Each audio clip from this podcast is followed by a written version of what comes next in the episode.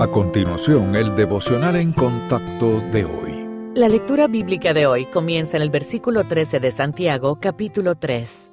¿Quién es sabio y entendido entre vosotros? Muestre por la buena conducta sus obras en sabia mansedumbre. Pero si tenéis celos amargos y contención en vuestro corazón, no os jactéis, ni mintáis contra la verdad, porque esta sabiduría no es la que desciende de lo alto, sino terrenal, animal, diabólica. Porque donde hay celos y contención, allí hay perturbación y toda obra perversa. Pero la sabiduría que es de lo alto es primeramente pura, después pacífica, amable, benigna, llena de misericordia y de buenos frutos, sin incertidumbre ni hipocresía. Y el fruto de justicia se siembra en paz para aquellos que hacen la paz. El mundo dice conocer el camino hacia una vida exitosa y gratificante, ambición, educación, riqueza, reconocimiento público, poder e influencia. Pero la sabiduría humana es una necedad a los ojos de Dios.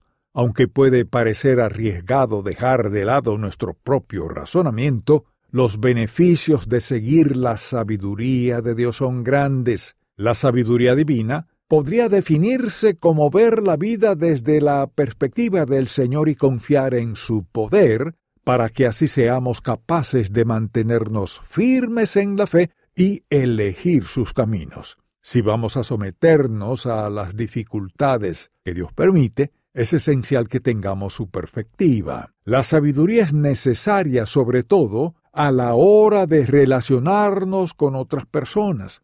Si actuamos con celos y egoísmo, entonces estamos procediendo con sabiduría mundana y los resultados serán desorden, animosidad y conflictos. En cambio, la sabiduría de Dios es pura, pacífica, amable, condescendiente, llena de misericordia y sin hipocresía. Cuando nuestras acciones reflejan estas cualidades, cosechamos justicia y paz en nuestras relaciones. ¿Qué revelan sus interacciones con los demás en cuanto a su fuente de sabiduría?